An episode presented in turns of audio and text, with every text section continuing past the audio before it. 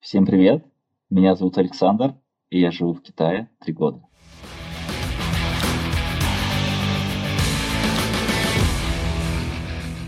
Всем привет, это подкаст «Конструктивный разговор» и с вами Андрей Галенкин и Сергей Воронков. Всем привет. Всем привет. Ну, Александр, стандартный вопрос, первый всем нашим гостям – это предложение рассказать о себе. То есть, где ты учился, где в России работал, ну и где сейчас работаешь. Меня зовут Александр, мне 30 лет. Я родился в Екатеринбурге, и там же вырос. Я рос на районе Уралмаш. Это то место, где мои одноклассники романтизировали Сашу Белого, а не Королева или, или там Билл Гейтса, например. А, в общем, потом я пошел, можно сказать, по стопам родителей в Ургупс. А, я закончил ПГС в 2013 году. Уже на пятом курсе я работал э, в компании в проектном бюро. На тот момент это был крупнейший застройщик. Тогда еще не было пика у нас, а, плюс Ники, ЛСР. А, но после окончания университета я пошел в Уралждорпроект, потому что, потому что вуз железнодорожный был. Ну, скажем так, нас там приглашали а, после защиты. И там я проработал 4 года, 2-3 года из которых я работал инженером-конструктором.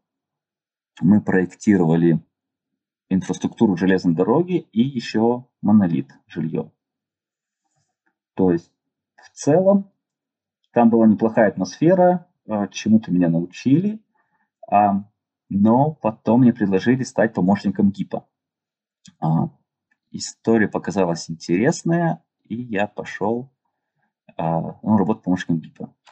А по факту оказалось, что помощник ГИПа – это помощник не одного ГИПа, а многих ГИПов, и он делает то, что не нравится всем. А, в общем, ну, это был интересный опыт, который позволял понять в целом процесс проектирования. Это было неплохо конечном счете я понял, что э, нет какого-то такого развития, и у меня появилась возможность пойти потом в частную компанию, сразу помощник экипа на руководителя проекта. А, там я проработал недолго, полгода. А, наверное, потому что рановато, а, скажем так, взял кусок, который не смог откусить.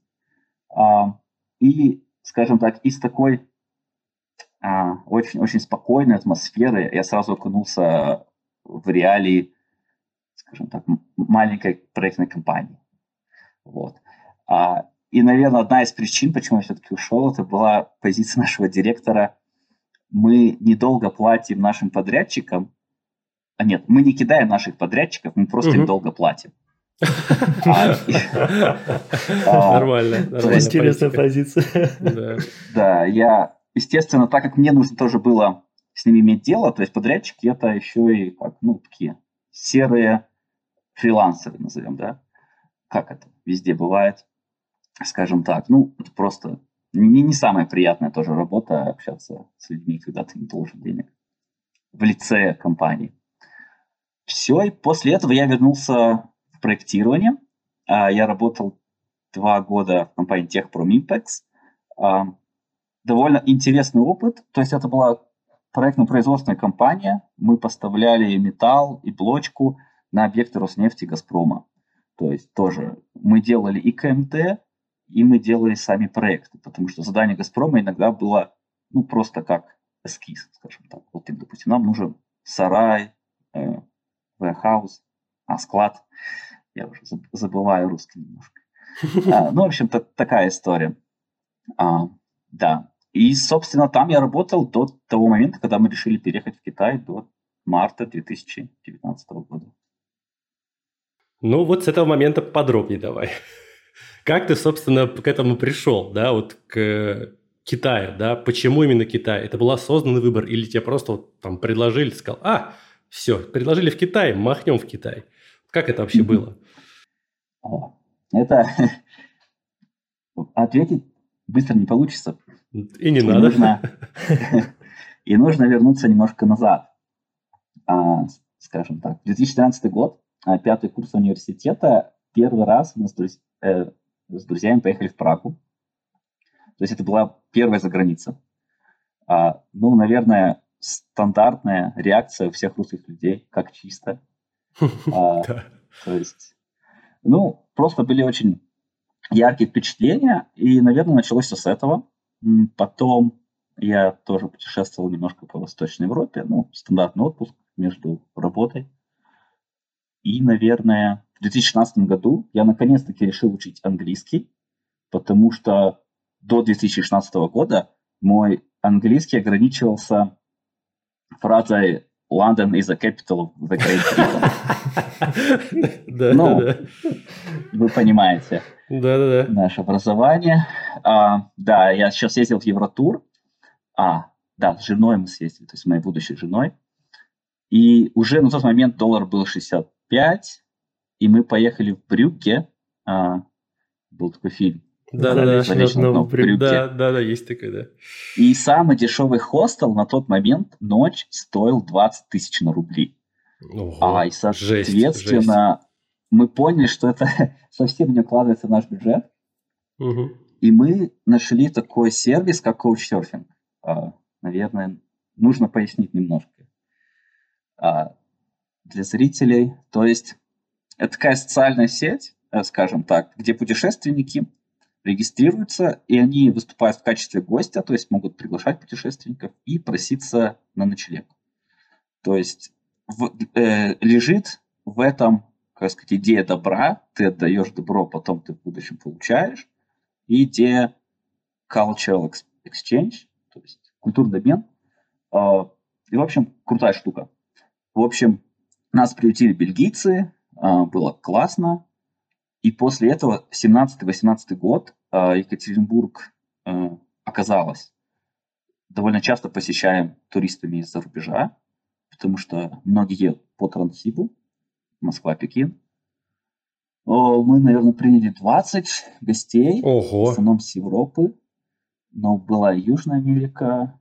И, и то есть на протяжении вот этих двух лет, ну, во-первых, это помогало в изучении английского, кроме того, как обычные уроки, и это открывало границы понимания из разряда того, что, допустим, когда люди разговаривают, как они живут, рассказывают, и ты думаешь, а так можно? А, вот. И эта идея переезда в другую страну начала зреть, вот, наверное, в течение двух лет. Потом случился 18 год, там, пенсионная реформа, там, все такое. И в 2019 году а, моя девушка тогда закончила университет, она таможенник, и у нее появилась возможность, скажем так, знать про Китай, так и так. Ей предложили работу здесь. А, в Ченду а, мы посмотрели, что такое Ченду. А, в Ченду живут панды, одно из немногих мест. Тут есть горы, тут тепло. И, в общем, мы решили, что хорошо, она может поехать. Я на пару месяцев остался улаживать дела в России. И я изначально я решил устроить себе gap year.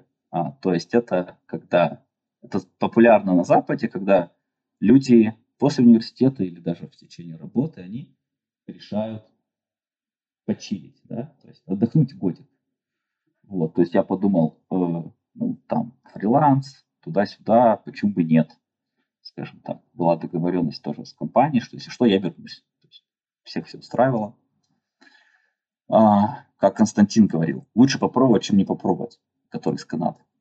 Угу, угу, да, а, да. Ну и все, я уволился, там дела какие-то порешал, уехал, и так мы оказались в Китае. Какое было первое впечатление? Вот ты приехал, сошел с трапа самолета, и что тебя, вот, не знаю, больше всего поразило? Китае тоже чисто. Это прям удивительно. Ну да, кстати, обычно говорят, что наоборот. Ну, конечно, зависит, смотря где. Ну, Ченду большой город, 20 миллионов с агломерацией. То есть большие, город, большие города, они довольно развиты. То есть у меня не было понимания, что такое как вообще Китай в целом. Там, до этого я ни разу не был в Азии. Удивила инфраструктура, очень хорошие дороги, развитое метро, э, То есть в целом все такое строится, прям чувствуется развитие везде. А, и в целом очень позитивно. Это был март, мерзкая погода на Урале, а там плюс 20, солнышко. И как-то мы сразу влились в интернациональное комьюнити, а, то есть там, ну, экспатская тусовка, то есть тоже коучсерфинг. А, и в целом к тебе все так классно относятся. Ты не просто иммигрант, если бы ты приехал в Америку, один из миллионов иммигрантов. А здесь оно, это комьюнити не такое большое, наверное, тогда это было, может быть, 5 тысяч экспатов. И в целом ты просто эмигрант, и тебе говорят, о, классно, ты эмигрант, расскажи, что и как. У нас talk, такое. То есть отношения сразу такой welcome. А, и вот это, наверное, зацепило сразу же. Слушай, интересно. И ты целый год, получается, вот, посвятил этому гэп? Не знаю, как сказать. Гэп year. Да. Значит, э, ну, сначала мне просто было интересно тут находиться. Э, жена работала. А, ты бездельничал. Да, было, было классно. Круто, круто. А, да, ходил по походам сразу. А, каждые выходные прям вообще. Теклу начал учить, печет по-серьезному. Там так читать, ну, фрилансить немножко. В какой-то момент я понял, что мне скучновато, и я решил начать искать работу. Э, думая тоже, что это поможет в изучении языка, потому что китайский у меня был ноль, а, и очень тяжело его учить. То есть, э, да. Это прямо вот совсем нереально, или все-таки нужно просто очень много времени туда посвящать? Я думаю, в целом, если мы сравниваем английский и китайский, да, то есть это совсем другая логика языка, а, совершенно ничего нет похожего, а, и надо просто больше времени посвятить этому. Э, да, ну, как обычно, регулярность, никаких секретов не забрасывать. Для меня главная проблема а, это то, что, например, мы не задумываемся, но в русском очень много слов из английского, да? Да, да, да, это правда. Да, да, есть. Аэропорт, компьютер, Ну, вообще интернет, там не все. конкретно из английского, просто общее, да, вот с этой... Да, да, да. А, ну, Группа языков. В Китае такого нет. В Китае даже Starbucks не Starbucks, и Макдональдс не Макдональдс. То есть, чтобы... Ну, у нас теперь тоже. Да-да-да, кстати. Нормально. Ну, слово, например, э, Starbucks будет Синбак, и его тоже нужно выучить. И мозгу нужно дополнительное время, чтобы сформировать нейронные связи. И, как бы, конечно, это все напрягает сильно. То есть ты, получается, вот э, начал учить, ты учил английский, да, получается, ты начал его учить с какого? 2016, я так понимаю, да, ты в 2018 э, вы переехали. То есть за два года выучить английский, ну, можно, конечно, но это надо упорство. И ты еще параллельно с этим начал учить китайский. То есть два языка. И сейчас, я так понимаю, ты владеешь и, ки- и английским, и китайским на таком уровне, чтобы общаться с людьми. Это очень круто. А, не, не совсем. А китайский мой, я бы сказал, на уровне выживания. А, я сдавал экзамен в прошлом году, э, там, скажем так, условия 600 иероглифов и слов. А, то есть э, сейчас я готовлюсь к следующему экзамену, там лимит 1000. То есть, наверное, сейчас мой уровень 700-800. Ну, то есть я могу объясниться, я могу сказать, что мне нужно, я могу понять людей, но я не могу работать на этом языке. Угу, угу.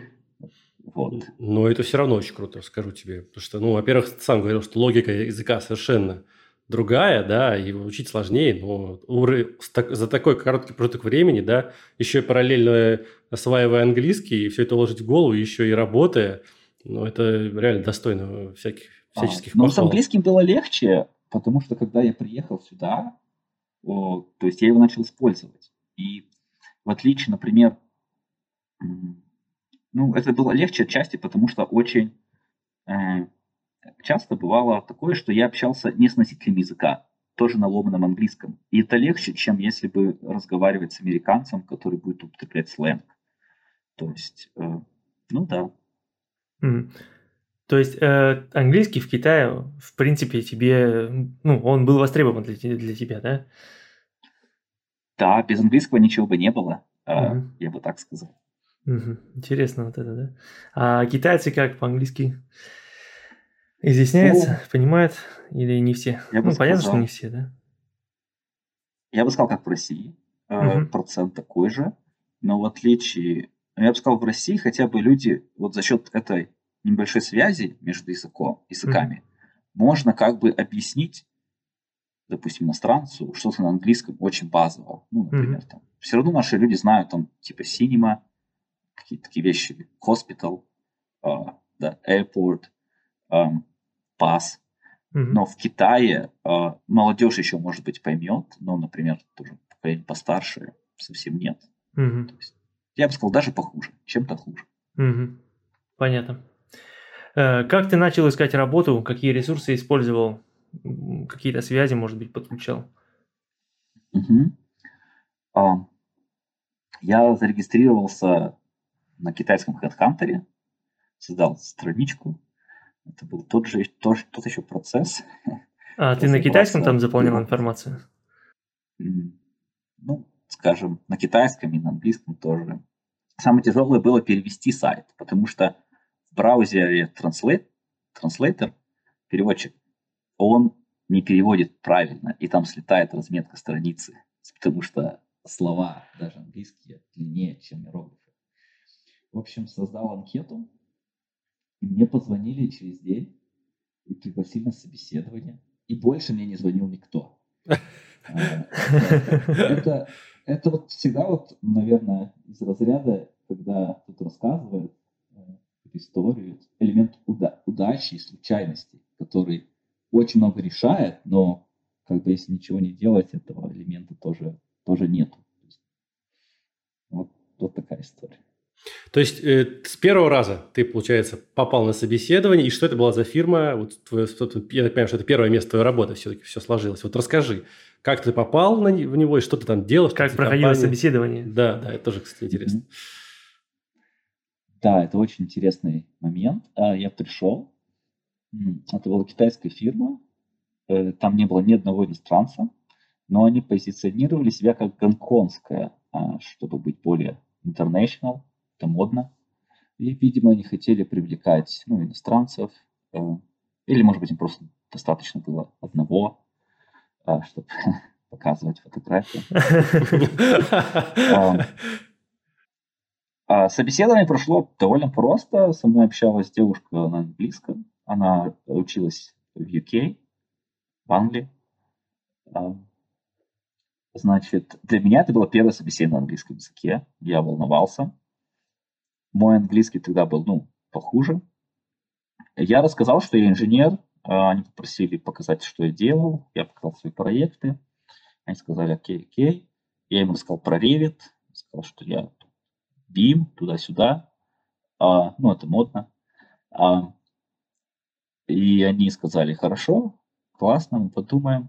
Перезвонили тоже через день, сказали, ну хорошо, давай оформляться. А, и мы начали процесс оформления а, рабочей визы. И оформился. Да, там еще история такая, надо было выехать из России, потом заехать. Ну, это бюрократия, скажем так. Но самое интересное, когда, ну, жена у меня продолжала работать, то есть, как бы, все, мы решили, отлично, мы пускаем корни. Я приехал, я вышел первый день, и я понял, что я буду делать не совсем конструкторскую работу. Они начали, они попросили меня быть, скажем так, часть архитектора. Как Дима Руденко. Да, да, да.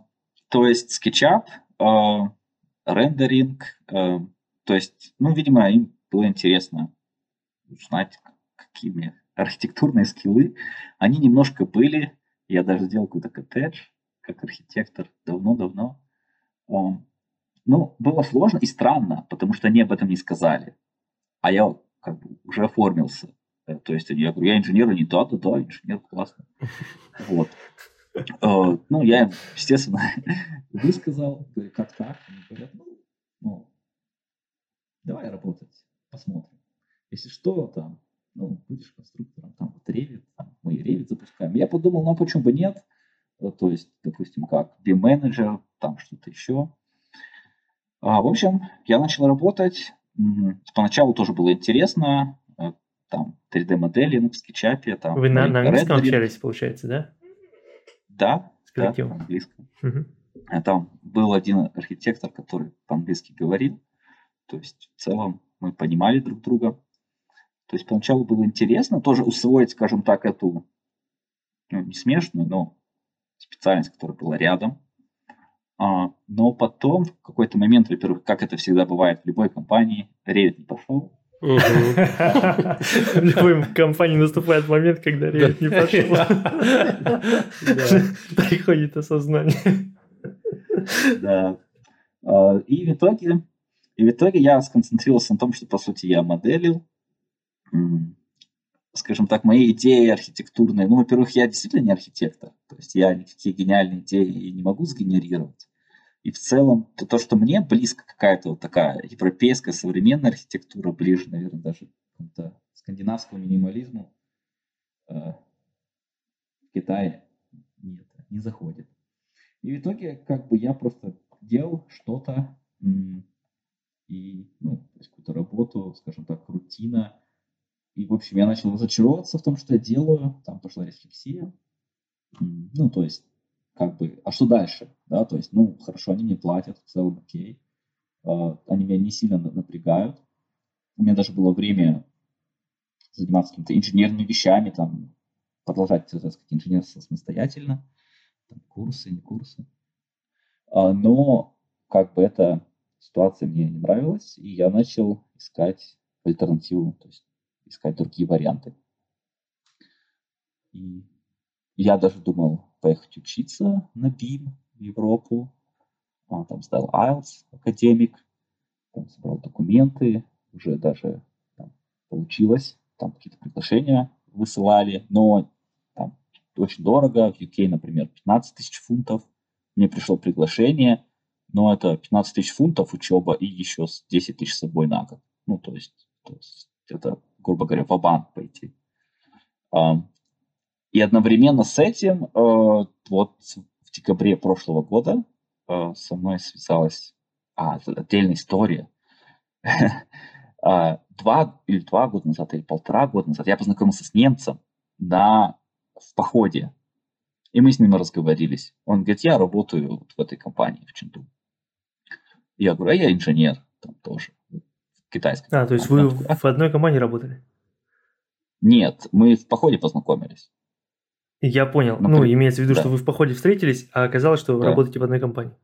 Нет, нет, это еще до этого было. Я работал а, в китайской это... компании. А, да, да, да. А я познакомился с ним. И он говорит, я вот работаю в этой компании.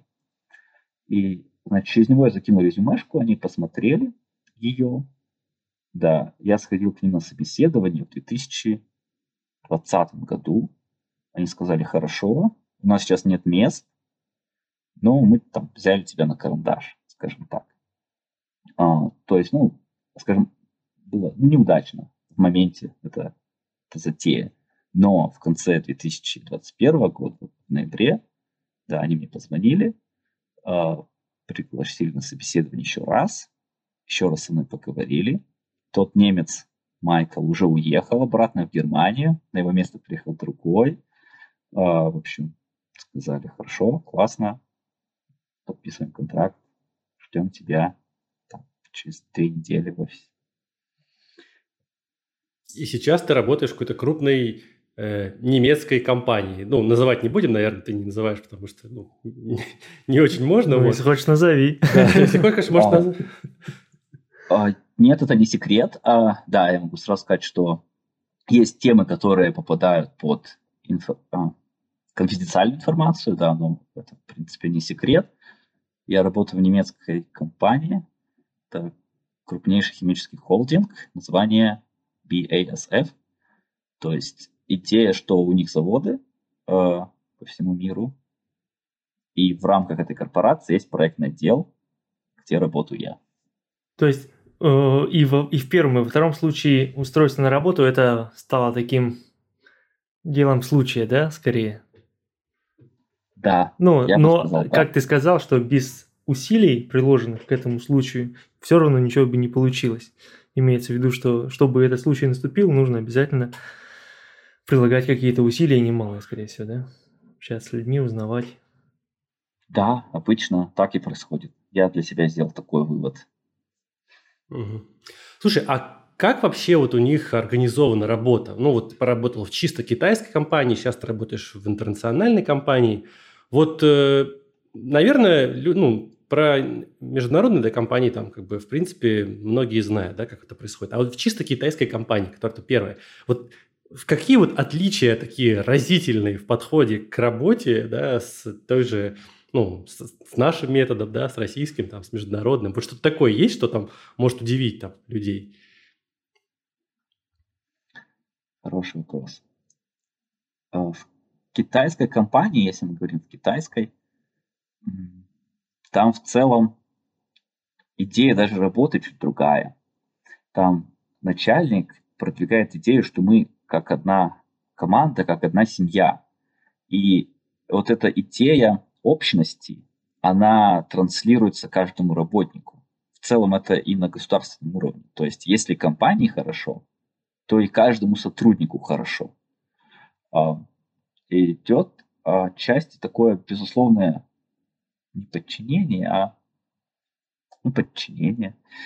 То есть, если начальник сказал, начальник всегда прав.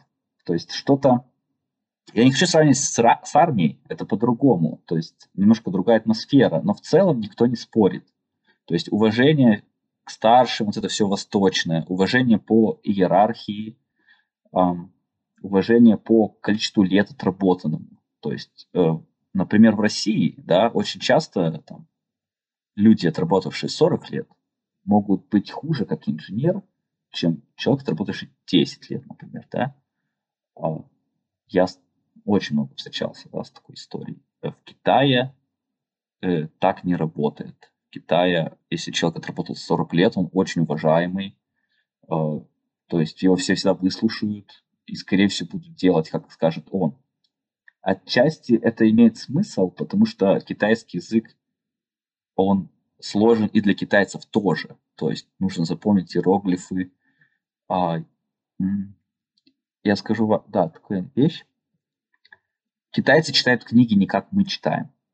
То есть за счет того, что иероглифы, по сути, как символ, картинки, если ты не знаешь иероглиф, не, допустим, много, сложная книжка, инженерная, ты можешь просто, как у нас говорят, смотришь в книгу, видишь фигу. Угу, угу. То есть, То есть даже если... прочитать не можешь, да? Да, да, вот в этом идея. Если молодой инженер в России открывает книгу, да, то есть он тоже такое бывает. У меня было. Но в целом особенность языка позволяет, э, не владея, скажем так, топиком, как это сказать по-русски? Темой, да, да. Темой, понять, основываясь на том, что написано. Но если ты не знаешь особенного иероглифа, инженерного или медицинского, ты можешь не понять. И э, обычные рядовые китайцы, они не могут прочитать м, рецепт к таблеткам. Потому что... Похоже на, похоже на алхимию они, какую-то, знаешь. Потому что они не учились в медицинском университете. То Офигеть. есть вот эта особенность, а, она имеет место быть, она влияет на тоже на структуру работы. Очень, очень интересно. Да, это прям круто. Неожиданная такая инфа. А что больше тебе, что больше всего тебе нравится в работе, находясь в Китае? Ну, опять же, у тебя есть чем сравнить там предыдущей компании, текущей компании. Что, вот от чего прям кайфуешь? Если мы говорим про организацию работы, и я сейчас, скажем так, на должности руководителя группы, скажем так, примерно, мне нравится, что китайцы очень трудолюбивые, и они как бы не спорят, и вот у них нет какой-то закулисной такой порой игры, что ли. Ну, по крайней мере, я этого не ощущаю на себе. Возможно, это есть. Например, э, у нас э, в России, где я работал, обычно на мнение начальника есть еще мнение там Да-да-да, и, и, и мнение местного авторитета еще. Да. И еще там, особенно если на стройку приедешь, что там прораб скажет, что вы вообще ничего не знаете. А, да. А, в целом, да, если мы сразу отвлекаемся по поводу стройки, инженеров здесь достаточно хорошо уважают. На прораб никогда не будет говорить, что вы сделали что-то не так. А, то есть есть определенная, опять же, иерархия это. Здесь проект, делай по проекту. То есть, да. И в целом они нацелены на результат. Э, они, как бы это вот тоже в их каком-то культурном коде. То есть работа, ты работаешь, развиваешь компанию, в целом общество, в целом получаешь в дальнейшем благо они очень много перерабатывают. Многие готовы перерабатывать. А интересно, это связано с тем, что ну, они видят, что страна развивается, вот как ты говоришь, э, приехал и сразу же увидел вот это вот стройки там везде, развитие. Вот как ты думаешь, связано ли это? Э, то, что они работают, и они как бы видят результат сразу же, что ну, все также работают, и благодаря этому Китай растет. Я думаю, да, но тут еще в целом да. Еще один фактор играет роль, это надо помнить, что их миллиард. То есть мы тоже не маленькая страна, но в целом здесь а, это вот чувство конкуренции, оно гораздо более сильнее. И у них же, по сути, у них как бы коммунизма как такового, как у нас, и вот не было очень долго. У них же, по сути, это капитализм, да, то есть и в целом они вот всегда понимают, они вот работают, они получают деньги, они могут заработать, страна развивается, появляется больше возможностей, они могут купить квартиру, машину, что угодно. То есть это было всегда так. А, ну, там, с 70-х точно, да. И, ну да, в целом, когда атмосфера идет какое-то развитие, э, ну и плюс там культурные особенности, это мотивирует людей э, работать, чтобы попытаться быть лучше, чем сотни миллионов других твоих граждан. Ты на себе ощущаешь эту конкуренцию? Я бы сказал, что эта атмосфера немножко давила меня в моей старой компании, где была более, скажем так, трудолюбивая атмосфера, мы это так назовем.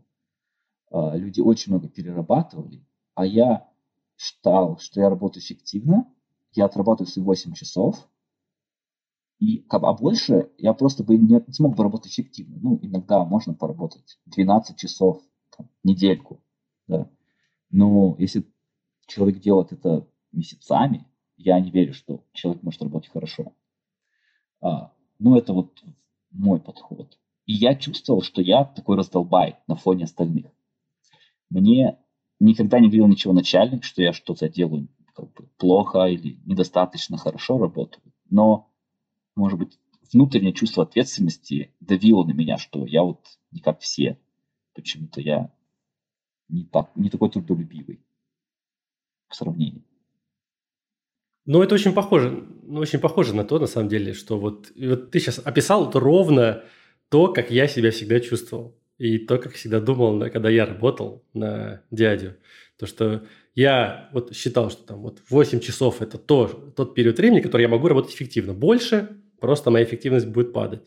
Да, и вот это вот то, что такой, это не синдром самозванца, а такой как бы, ну, я не знаю, как это назвать, то, что когда ты уходишь, тебе никто косо не смотрит, тебе никто ничего не скажет, но ты все равно чувствуешь себя как-то немножко странно, потому что все остаются.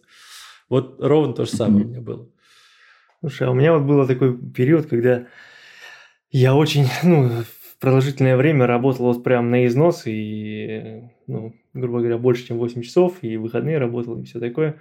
Вот, и у меня потом такой жесткий откат был от, от этого всего. Ты сейчас правильную вещь очень сказал, про то, что реально, когда долго так работаешь в таком режиме, то ничего хорошего из этого точно не выйдет. Ну, я потом стал себя уже ловить на том, что как бы ты сидишь, и вроде бы надо чем-то заняться, и у тебя есть дела, а у тебя просто, ну, нет какого-то ментального такого состояние, чтобы это делать. То есть ты сидишь и тупо залипаешь там во что-нибудь. Вот. Да, реально. Ну да. Ни к чему хорошему как, не приводит, правда. Как говорят американцы, да, work-life balance, и это то, что сейчас моя нынешняя компания культивирует э, для, для нас, для работы. Угу. А, ну вот смотри, мы поговорили то, что тебе нравится, да, в работе там, в жизни. А вот что, есть ли что-то, что прям ну, не то чтобы не нравится, прям бесит, то, что как бы, ну, невозможно терпеть. А, Ну, если мы говорим, что бесит в Китае, и это не про работу, я скажу, что это вот Zero Case Policy, который сейчас все еще держится. То есть а на русский это идея, что никто не должен в Китае болеть коронавирусом. Да? А, и, например, если вот у нас бывали вспышки, скажем так, в Ченду, там 100, 60, ну, какие-то такие адекватные, маленькие цифры, да, заражей, зараженных, то их могут закрыть жилой комплекс на карантин на 5 дней, и вы никуда не выйдете. Mm-hmm. А, то есть это довольно да, ну, еда, вода, дико. ну вода понятно, а еда. Доставка. Доставка только, да. Угу. А, ну, то есть в целом, если это что-то локальное, это не так плохо. Но, наверное, вы видели новости, что было в Шанхае, да, весной. То есть это вот то, что когда доводит, так сказать, exaggerated по-русски это как? Преувеличено. А. Ну вот, ну вот, ну это чуть ну, по-русски можно сказать, доводится как бы до абсурда. Да, до предела, Я да, до абсурда. Угу. Ну и вот. То есть это бесит. Э, да, в сентябре будет три года, когда я безвыездно живу в Китае. Я пропустил свадьбу младшего брата. А, и как бы, ну это давит. Теоретически можно выехать. Я могу выехать, у меня есть ну, вид на жительство за счет рабочей визы, но билеты стоят сумасшедших денег, там, например, билет на въезд самолет на человека там 150 тысяч. Может, Ого! Это что-то как-то да, вообще там, овер. Да, там бывало там до 200 тысяч. Сейчас вроде запускают какие-то рейсы регулярные, даже Ченду-Москва, Ченду-Питер. Посмотрим. А, но по возвращению я должен провести раньше было 14 дней в карантине в отеле специальном, за который еще я должен заплатить. Mm. А, Помимо сейчас билета, да? да, сейчас этот карантин сократили до 10 дней. То есть теоретически я могу работать, ну сейчас у меня ноутбук, все такое, можно договориться с, этим, с компанией, но это все равно очень сложно. И очень много рейсов на въезд в Китай отменяются, то есть сидеть переживать, когда будет рейс. Я пока не дергаюсь, но хотелось бы выехать. За эти, за эти три года ты эм, ощущал ли себя, что ты ну, вот прям в чужой стране, что тебе хочется куда-то уже уехать, там, повидать близких, родных? Вот такого прям острое желание было? Или ты это философски воспринимаешь, что, ну, такая ситуация?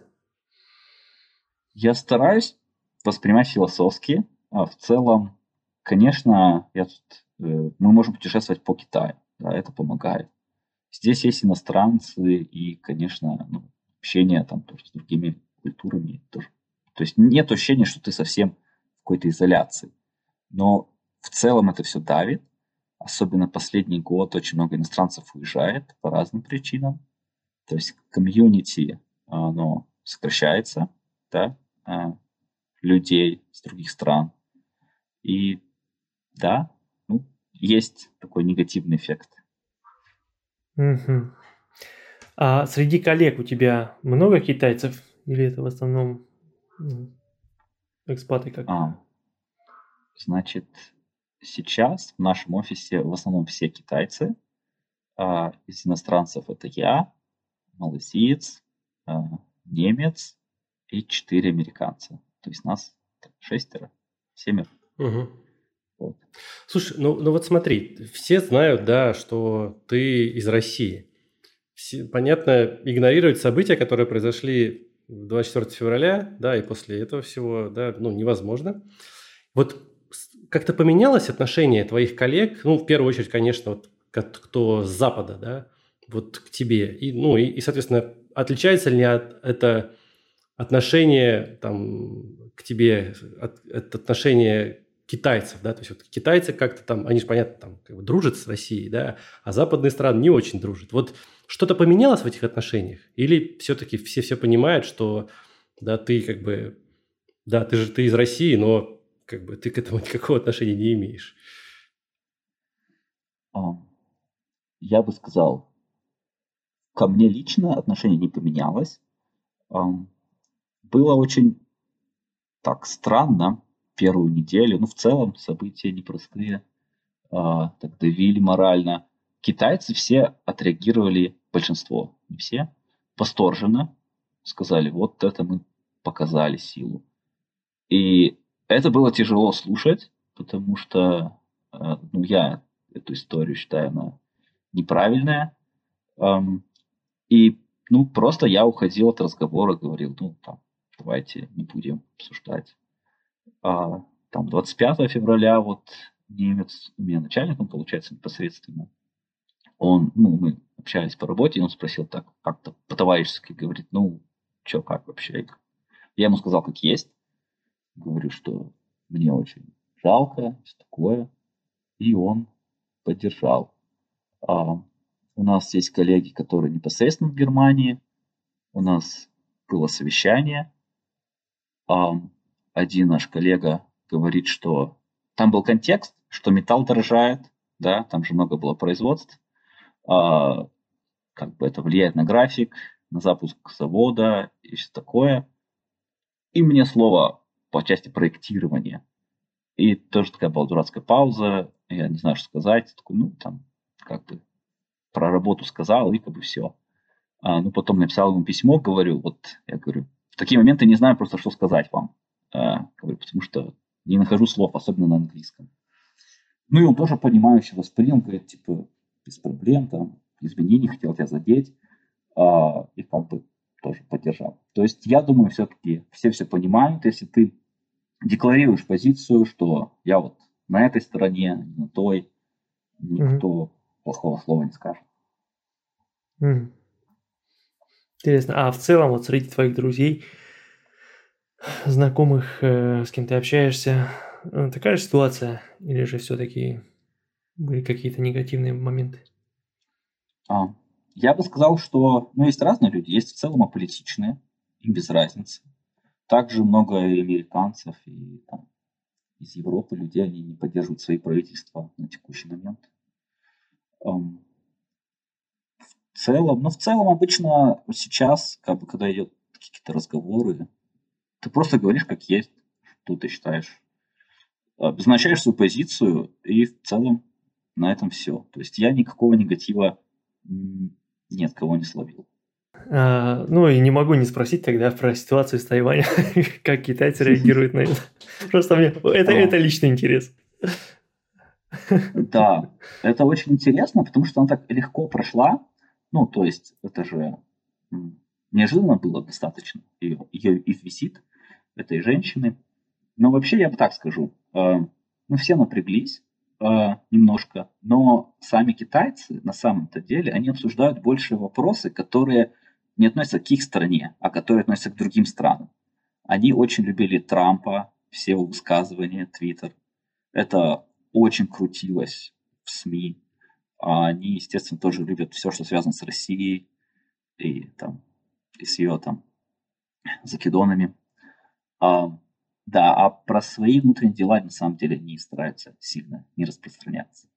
Mm-hmm. Кстати, интересно. Да. Ну ладно, что-то мы ушли в политику, а то у нас, у нас да, очередной да. повод нас постучаться в дверь к нам, ко мне, вот, к определенным органам.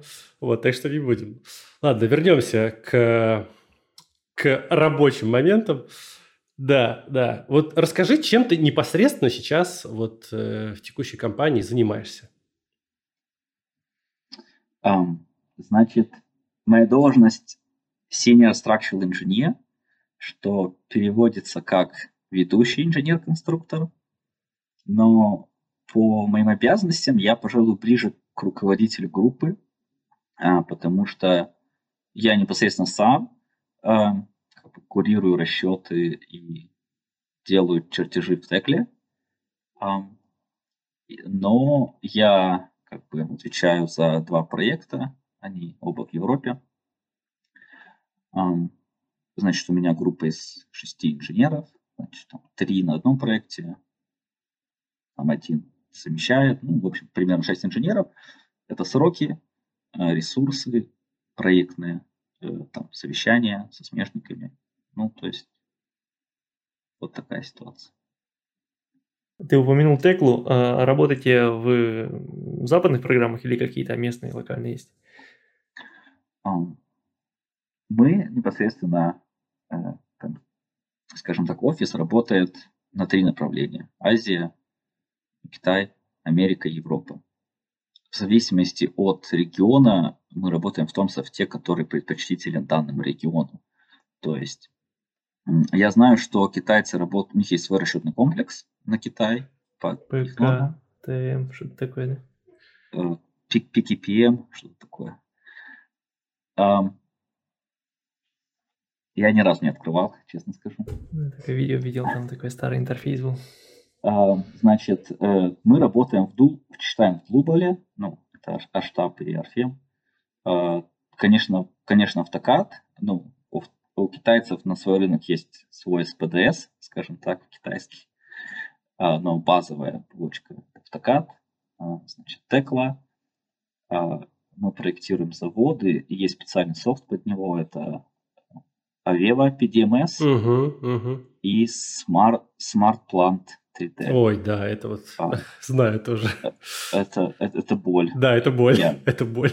Я не понимаю, зачем там люди работают. Да, да, да, да, да, да. Это да. Интересно, что у вас такие, ну, такой стек, как бы, как, как, как у многих компаний, скажем так. И в недавнем прошлом у российских в том числе компаний, ну, по крайней мере, что касается стекла по DMS. А, интересно. А по каким нормам проектируете?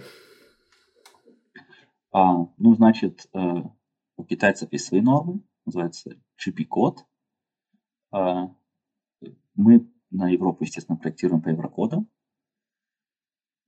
и по внутренним стандартам корпорации. Ну, Подожди, а вы сейчас проектируете вот этот объект, это европейский объект, да, получается? Да. Или вы только европейскими объектами занимаетесь? А, я занимаюсь на данный момент только европейскими объектами. Возможно, в будущем а, еще, может быть, американским. А, ну, там будет зависимость от загрузки, скажем так. Но в целом концепция такая, что так как мой китайский недостаточно хорош, меня не, не планируют подключать на китайский объект. Но китайцы, ну, как бы у них есть проекты, которые Китая, от этой же компании, они как бы, ну, естественно, проектируются по нормам этой страны. Угу.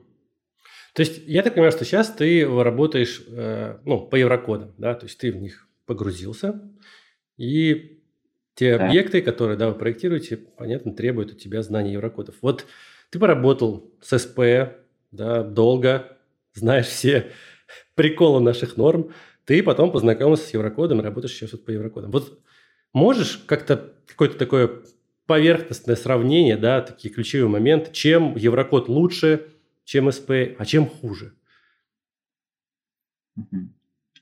Да, ожидаемый вопрос. Про плюсы. Я считаю, Еврокод более структурирован. А, то есть открываешь, практически в каждом еврокоде есть приложение. Какие вообще есть еврокоды? Да? А, то есть вот еврокод там по нагрузкам. А, там, первый Basis Structural Design, потом нагрузки и их комбинации. А, металл и подразделы по металлу, да, 1993. То же самое по железобетону, композит. То есть мне не нужно искать другой еврокод и думать, что вот может быть есть какая-то другая формулировка, и вот в этом еврокоде тоже, как это у нас в СП. Да? Э, то есть, и я, по крайней мере, не вижу каких-то противоречий в еврокоде. То есть, вот вроде написано, хорошо, делаем так. Э, и ограничений меньше. То есть, это и плюс, и минус одновременно. То есть, с одной стороны, они какие-то декларируют базовые принципы, которым мы должны следовать, но они не ограничивают э, наш, наше решение, так как это ограничивает СП, да, как, например, у нас СП по металлу, там есть фразочка, абзац, связи по верхним поясам ферм, Ой, не по верхним, да. всегда, всегда ставить. Да, да, да. Вот да, ты как раз, э, да, Андрей как раз, э, я смотрел твои лекции, да, про связи и все это остальное, И тоже мы как-то ругались, там, когда эксперт просто говорит, ты, вы не поставили, а, ты говоришь, так не, так не надо же, там, да, да, да. жесткий диск, профлист. Ну, так написано же. Вот в еврокодах такого, вот в еврокодах такого нет. Э, я скажу, что это хорошо. Ну, я считаю, это хорошо. А минусы? А, минусы, э, ну, это вот тоже обратная сторона медали. Э, особенно новичкам по еврокодам, когда они читают, вроде как бы ясно, но вот каких-то вот деталей, например, как вот СП, или как я немножко открывал американские нормы, где очень все подробно, то есть, да, которые тебя очень хорошо ведут, как бы от начала до конца. Нужно делать это, это, это, все хорошо. То есть э, нам, вот, ну, нашему офису, моим коллегам, и мне в целом поначалу было сложно, потому что какие-то базовые принципы задекларированы, но вот э, просто в Китае такая же логика, как у СП. То есть, но э, нету каких-то более детальных м, советов, да, или тезисов, что нужно делать. Это небольшой минус. И я бы сказал, э, количество лот, э,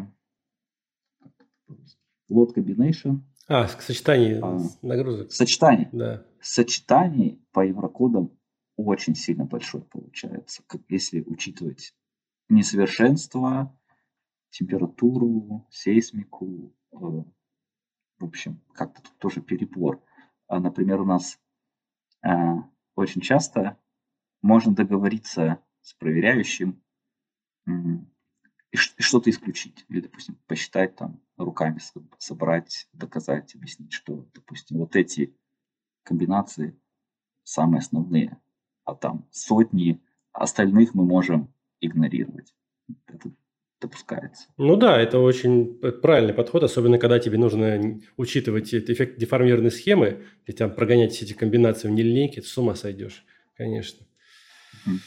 Да. Слушай, а вот ты сказал про китайские нормы, да, что у них есть свои. Тебе вообще удалось в них заглянуть, да, хоть чуть-чуть посмотреть вообще, что, что они себя представляют? Потому что я очень много слышал вот от Сереги, в том числе Серега слышал от э, коллег из CSI, да, которые их реализуют. В общем, где-то есть такой слушок. Да, да, что есть слушок, что они похожи на наши советские снипы. Это так или нет?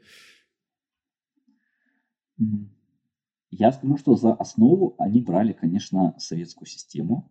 А, ну, это было связано там, политически то время. А, а, конечно, от этого не уйти не удалось, но сейчас они равняются на американские нормы. О, и в основном молодцы. переписывают, переписывают или видоизменяют, скажем так, нормы, равняясь на американские стандарты. Мы можем на самом деле если это возможно, подгрузить. Три книжки у меня есть, китайские, э, к подкасту. Если с картинками, то общем, без проблем. Там с, да, там с картинками. Ну, там, наверное, там, картинки и формулы, это понятно. Да, да, да. Все остальное. Да, я думаю, это интересно. То есть я вот с точки зрения интереса, я их открыл, смотрел, узлы там пошли с бетона по металлу. Интересно, закрыл и все. Ну, это, это уже можно считать ознакомлением. Кстати, я помню, кто-то в группе инженеры ПГС скидывал какой-то альбомчик. Там как, как наша серия прям. Только, только, только на китайском. Это был я. А, это ты скидывал, да? А, да, ну да. все, отлично, отлично. Вот, окей. Ну хорошо, тогда подгрузим обязательно вот э, это что, то, что ты сказал, к подкасту в описании. Я думаю, что народу будет очень интересно.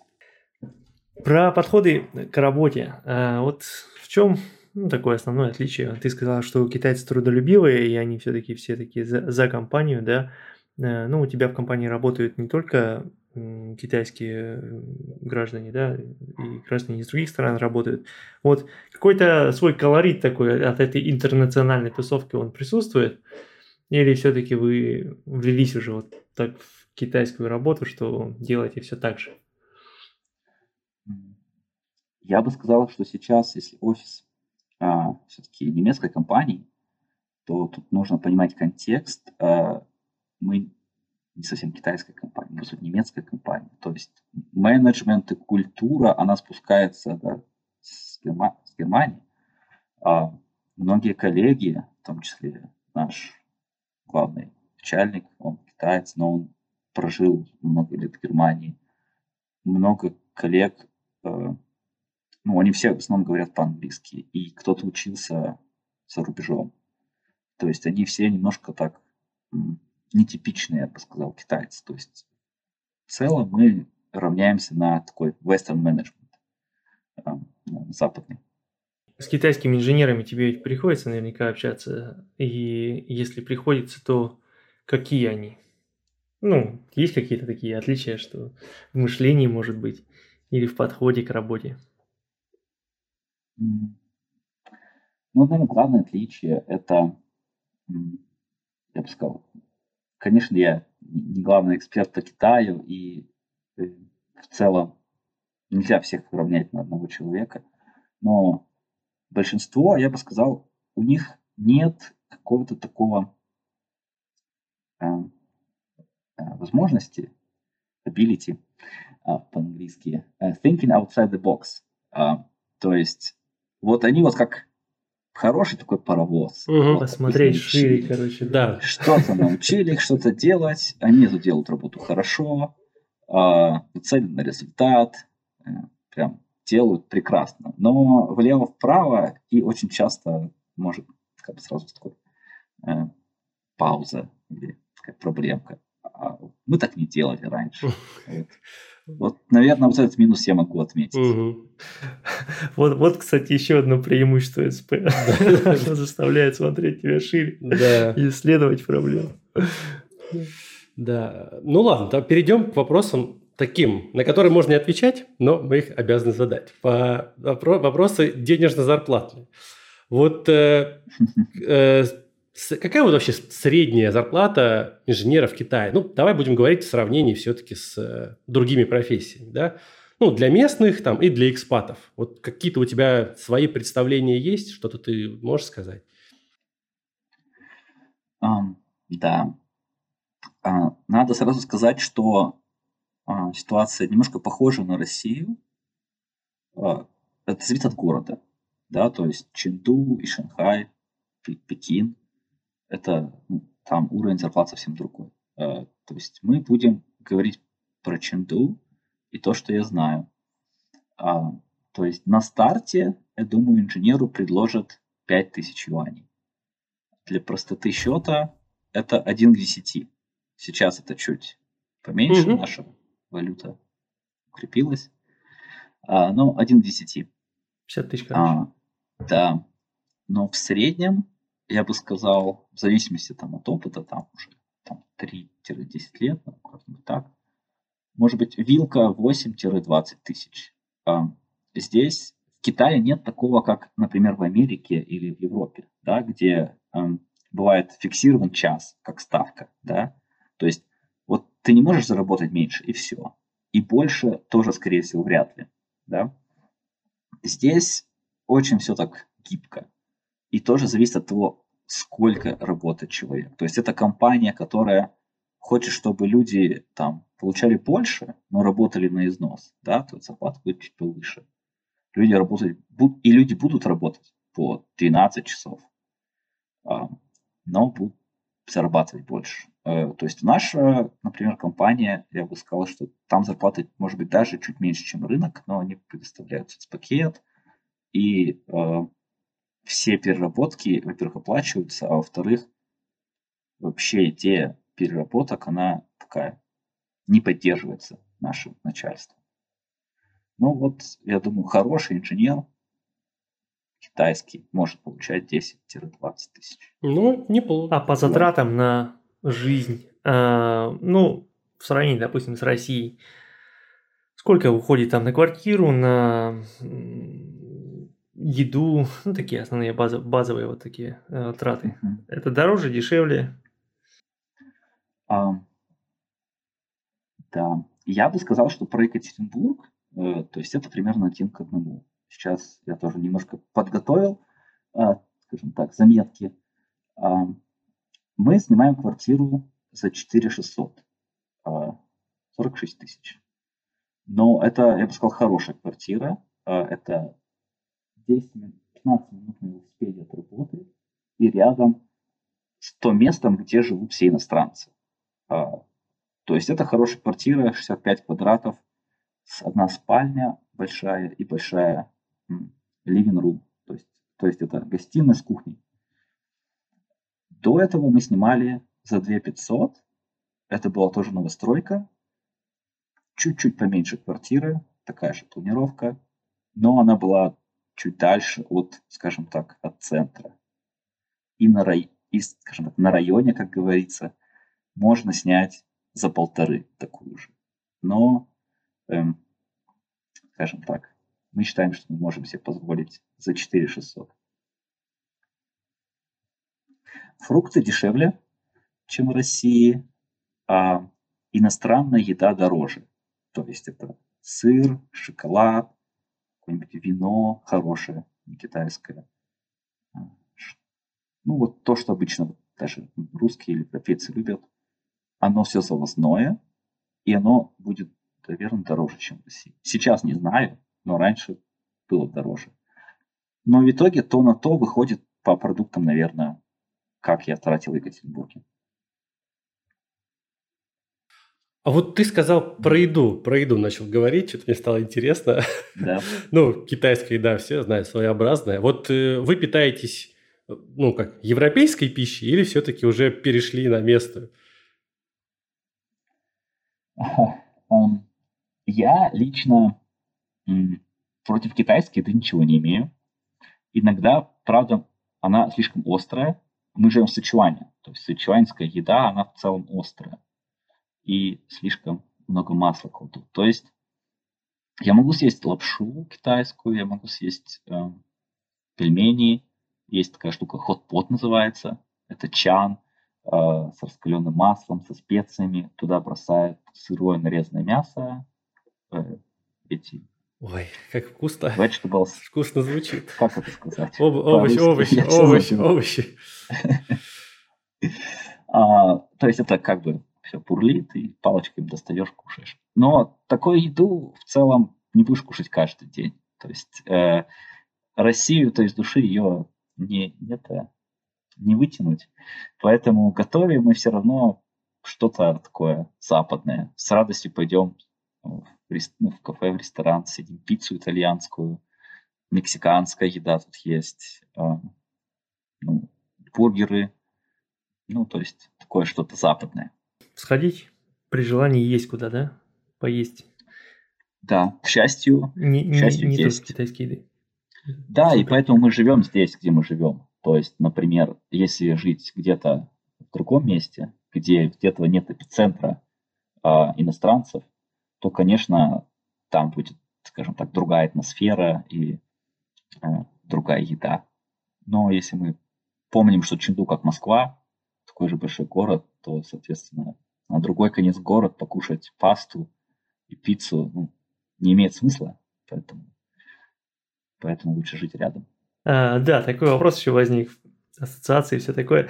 А, много разговоров было в интернете про социальный рейтинг в Китае. Вот мне интересно, уже ввели что-то, что-то подобное? Ты ощущаешь это на себе или это скорее пугалки такие? А, да, кстати, я тоже думал, что он есть здесь, но его все-таки тут нет. Я так понимаю, что это больше относится к Синьцзяню, у них есть мусульманская провинция. А, там тоже есть такая особенность, как с Тибетом, а, скажем так, автономия, там другая культура. А, я этого не чувствую здесь. Возможно, как-то отслеживается это все там через соцсети, и что-нибудь еще, может быть, какая-то статистика ведется, как много человек там нарушает там, правила дорожного движения, там, кредиты и все остальное. Но в любом случае я экспат, и на меня это не распространяется. Угу. То есть это только на коренных жителей. И то, возможно, это все еще не работает. Ну, то есть ты на себе, на себе этого не ощутил и не было такого, чтобы тебе в э. чем-то отказали, потому что у тебя там тройка вместо пятерки. Нет, этого нет. Это, да, интересно, правда. У меня вот какой вопрос возник. Я что-то все ченду, ченду ты говоришь. Я же вспомнил, что... Ну, точнее, не вспомнил, это было понятно, но почему-то раньше в голову не приходило. Это очень крупный город и очень много всяких там крутых небоскребов, которые строятся, насколько я помню. Вот мне, ну, если бы я там жил, я обязательно обходил бы все эти стройки, фоткал там, смотрел там. Ты вот, ну, делаешь это? Сходишь смотреть эти все крутые стройки небоскребов, потому что там они огромные, там 400 метров всякие, все обычно еще из металла, там же наверняка у вас сейсмика. Да, там сейсмика. А, конечно, да, я иногда укладываю что-то в Инстаграм, там сохраняю истории. О, слушай, надо подписаться на тебя. Конечно. А, отлично, да, оставим ссылку. Окей, окей. А, а, конечно, сейчас уже глаз подзамылился, и на стройку вот так вот просто не попадешь, естественно. Но с улицы, конечно, видны там какие-то особые там тоже а, связи, которых нет э, там в России, например. У нас ведь, по сути, сейсмики-то нет почти ну, нигде. Да, да. Угу. Крым, Кавказ. На юге. Что-то еще, да. Байкал, Кавказ, Сахалин. Да, Сахалин еще, да.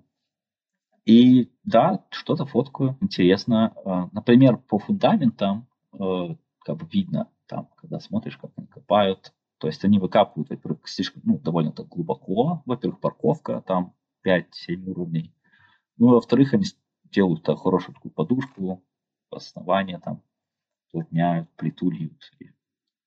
Фундаменты все на плите. То есть э, сваи, сваи бывают, они там по сваям интересно. У нас очень часто же забивают железобетон, а у них э,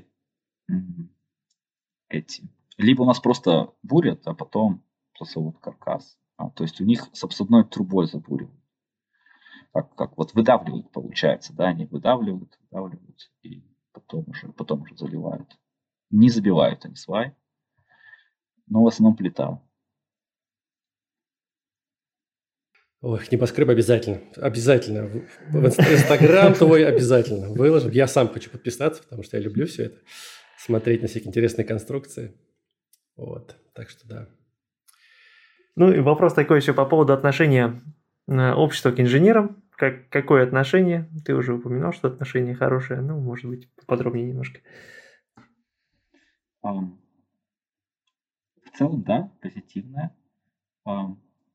Я скажу, что вот сейчас нашему офису сложно найти хороших инженеров. Ну, может быть, я не знаю. У нас, конечно, требования повыше, там люди должны знать английский, все такое, но а, спрос есть, да, рынок горячий, я так скажу. А, тоже, ну, есть такой нюанс стареющего населения все равно. Я думаю, Китай столкнется с проблемой в будущем, как в Японии. Ну, да, в целом позитивное отношение. А вот сейчас, ну, кто нас будет слушать, да, наверняка будут думать, да, кто-то задумывается уже. Многие хотят, на самом деле, куда-то поехать работать за рубеж. Ну, конечно, Запад сейчас закрывается, и все будут смотреть в сторону Китая. Вот что ты можешь сказать э, этим людям, да? Стоит ли ехать туда на твоем опыте, или все-таки лучше подумать? Отличный вопрос. А, сначала хочу сделать оговорку, что сейчас не так легко вообще а, попасть в Китай, как мы это сделали в 2019 году. Да? То есть эти ковидные ограничения, а, они как бы нельзя заехать просто так и попытаться найти работу в Китае. Да? Если искать работу, то только как-то онлайн. Поэтому раньше в Китае было легче. Так, то, как я сделал я. А на месте, ну, мы все знаем, всегда работать учиться легче. А теперь конкретно к вопросу, нужно ли переезжать. Короткий ответ. Временно, я бы сказал, да. Рассматривать на продолжительное место проживания и пустить корни нет. Это, безусловно, будет хороший опыт э, в любом случае. Это будет хорошо для языка, какого-то культурного обмена, опыта, да, вероятно, это будет интернациональная компания. Но нужно понимать, что м, Китай, как, допустим, Канада или Америка, она не дает после какого-то определенного времени э, грин-карту, а, то есть какой вид на жительство. А, здесь, если человек не женат на гражданине Китая, он не сможет, он всегда будет привязан к рабочей визе. То есть скажем так, я не могу сказать в один день прекрасный, что я не хочу работать, я хочу здесь просто жить. а, мне скажут, тогда уезжай. То есть э, вот эта вот э, зависимость от визы, она довольно сложная. Наверное, это основная причина. А, детей здесь воспитывать довольно дорого, точнее учить, да, то есть есть довольно дорогое образование.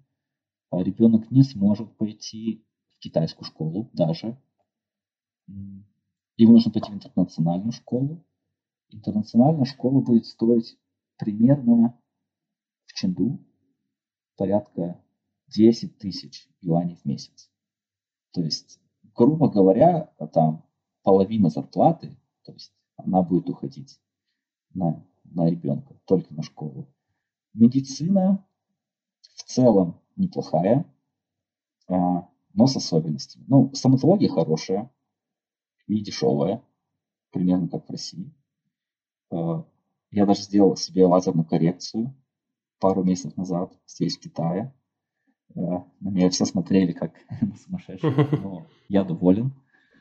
А, э, то есть, но есть, конечно, нюансы. Я знаю людей, у которых был варикоз, они пошли к доктору даже к хорошему, там, типа, вот, западный доктор, ну, там, китаец, но западный, им, им сказали, не надо операцию делать, там, попей травы какие-то. Ну, такое есть.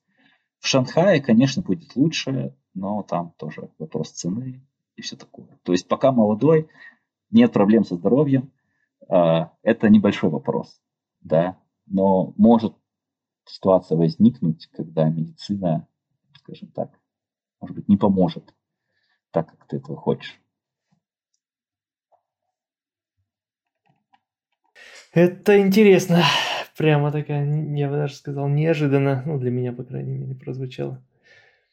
Эм, еще вот ты сейчас заговорил про школы, у меня возникла такая очередной мифки про Китай, в том, что типа все школьники там учатся там по 12 часов в день, и они там супер конкуренты друг к другу такие, воспитываются в конкурентной среде.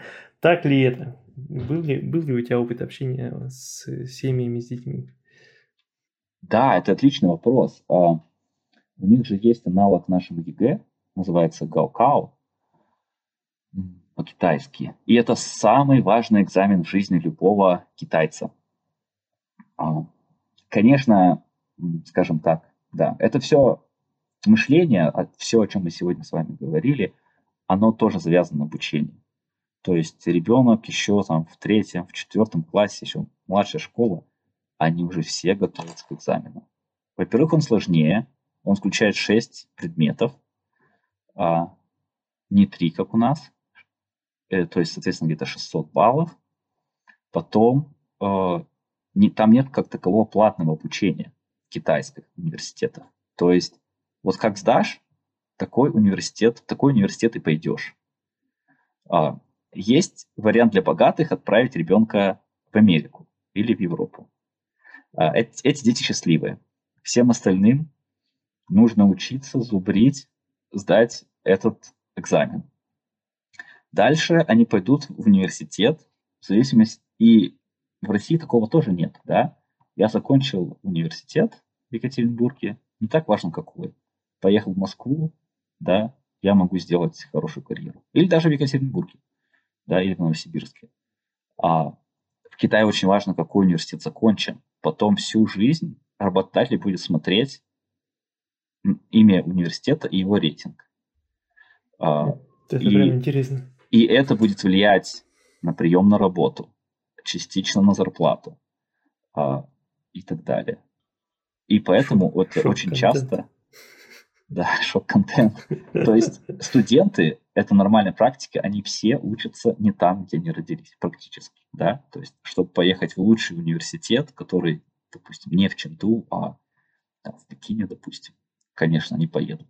То есть, да, у меня все одноклассники почти отучились в Екатеринбурге, и мы прекрасно работаем, да, где, где работаем. Это, это серьезная особенность, и она очень давит на детей и потом в целом, наверное, на личность в дальнейшем. Вот, вот ты сказал, да, что на вопрос, да, стоит ли переезжать, ты сказал, что временно да, постоянно нет. А вот твои какие планы, да, на будущее? Что ты собираешься делать? Ты уже три года отработал, что дальше? да, я три года отработал, у меня получается трехлетний контракт. Я надеюсь, что ну, все будет хорошо, и я, пока я продолжаю работать, мне очень нравится, э, очень большая компания с интересными проектами. То есть, находясь здесь, да, я могу работать на Европу э, и даже на Америку, что в целом ну, прекрасно для опыта, да. Э, возможно, в рамках компании я могу куда-то перевестись. Э, также я, мы рассматриваем Сейчас сложно, конечно, делать какие-то планы, все быстро меняется, ковид, а все остальное. Но есть мысли все-таки о какой-то западной стране. Мы тоже думаем, там такой, потихоньку готовим документы. Там, Канада, Австралия. Австралию еще готовим, но вот держим эти варианты. Как будет в дальнейшем, я не могу сказать. А, здесь довольно комфортно, интересно, но в перспективе я смотрю все-таки куда-то на Запад. Я не исключаю возможности вернуться в Россию, но пока что э, события, происходящие, делают эту возможность все менее и менее вероятной. Ну да, ну, это понятно. Ну что, мы всех в конце интервью просим э, пожелать что-либо нашим слушателям. Э, ну и, Александр, тебя мы тоже хотели бы попросить. Что ж, я не буду говорить, что нужно учить английский. Запарили уже, да? Скажи. По умолчанию, да? Учите китайский, испанский. А, нет, ну на самом деле, я думаю, это и так понятно. Да, я бы хотел сказать, что, во-первых, ничего не откладывайте на потом а, допустим, подкаст называется «Инженеры без границ», и вот там миграция, вот эти вопросы. То есть, например, до ковида, да, эмигрировать было легче. Потом ковид все поставил на паузу. Да, если мы сейчас говорим про Россию, там, понятно, другие страны СНГ, другая история, но вот сейчас, я думаю, россиянам тоже чуть будет сложнее. Э, то есть делать то, э, не откладывай на завтра то, что должен сделать сегодня. И всегда нужно делать, мыслить, мне кажется, стратегически и думать, э, зачем, допустим, ты это делаешь. Это особенно касается молодых инженеров. Зачем вы учитесь а, потом? Зачем вы работаете? Нравится вам или не нравится? Вы работаете сейчас в этой компании. Развиваетесь вы или не развиваетесь? Да? Там, иметь какое-то представление, что вы себя, из себя будете представлять через пять лет. Я думаю, что я вот сделал пару ошибок в своей карьере. У меня, вот когда я работал в Шилдер проекте, это было такое стабильное место. А, там как раз попал кризис 2014 года. И я думаю, надо было ехать в Москву. Но я вот решил отсидеться. А, то есть, мне кажется, это вот было из разряда. Ну, работает и работаем. По сути, какого-то развития в моменте тогда не было. И я считаю, это была небольшая ошибка, но, но, но не, не трагическая. Ну, она дала тебе, по крайней мере, понимание ценности времени. Да, возможно.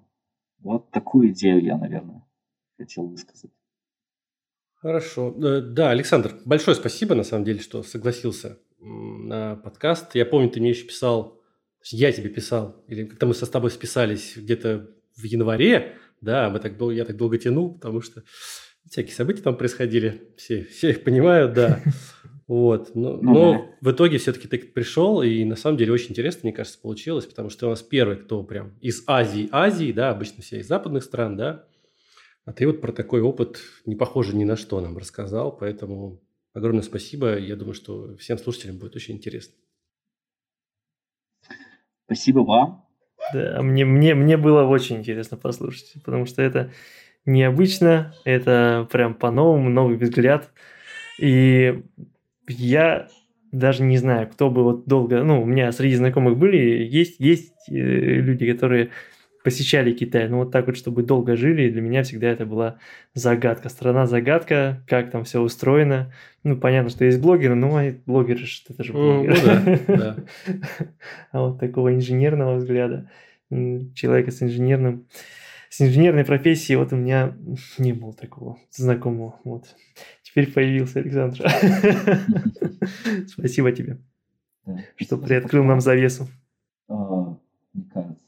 Еще раз скажу, как и все, вы делаете, мне кажется, большое дело, особенно для молодых инженеров. Вот мне это, вот какого-то такого комьюнити информационного ресурса а, в первые пару лет моей работы вот очень сильно не хватало. То есть а, очень много вопросов, куда двигаться дальше, да, то есть где подчеркнуть знания, да, вот курсы от Андрея, а, это, это круто. Спасибо, спасибо. Спасибо, будем стараться дальше. Это был подкаст «Конструктивный разговор». С вами были Андрей Галенкин, создатель проекта «Структуристик». И Сергей Воронков, начальник отдела расчета строительной конструкции НИП «Информатика». А в гостях у нас был... Александр Новоселов, инженер компании PSAF из Китая. Всем пока. Пока-пока. Пока-пока.